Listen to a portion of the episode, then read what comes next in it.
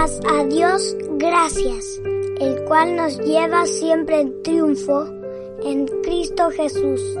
Segunda Corintios 2.14 Buenos días queridos niños. El día de hoy tenemos una historia muy particular. Pongan mucha atención.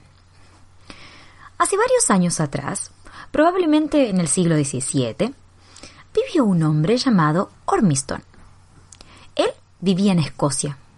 Amaba mucho al Señor Jesús y pertenecía a aquellos que se les llamaba Covenanters.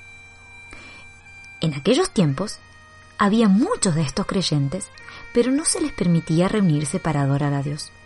Si lo hacían, entonces estaban en grave peligro, pues si los atrapaban durante una reunión cristiana, entonces sus congregaciones eran destruidas por tropas de hombres a caballo, quienes luego salían en cacería de aquellos que habían escapado hacia las montañas.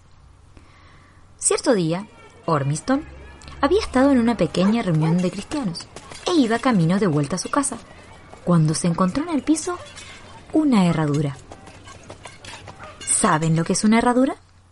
Una herradura son elementos de hierro que se colocan debajo de las patas de los caballos para protegerlos del desgaste y de la rotura. Esta herradura lucía prácticamente nueva. Él la tomó y la puso en su sombrero escocés, donde estaría bien guardada, aunque fuera probablemente un poco pesada. Casi inmediatamente después de haber puesto la herradura en su sombrero, una tropa de soldados apareció y se le acercó rápidamente.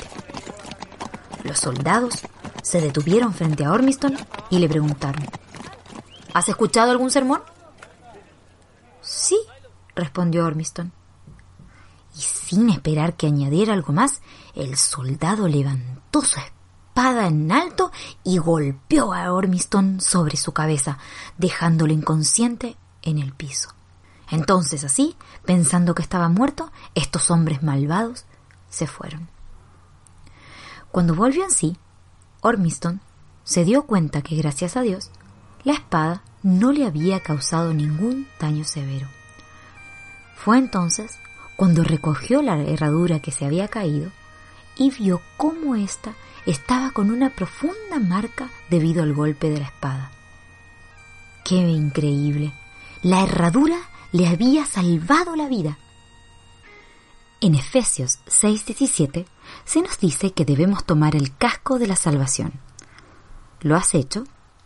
De ser así, entonces puedes decir, Oh Dios, oh Señor, fortaleza de mi salvación, tú cubres mi cabeza en el día de la batalla.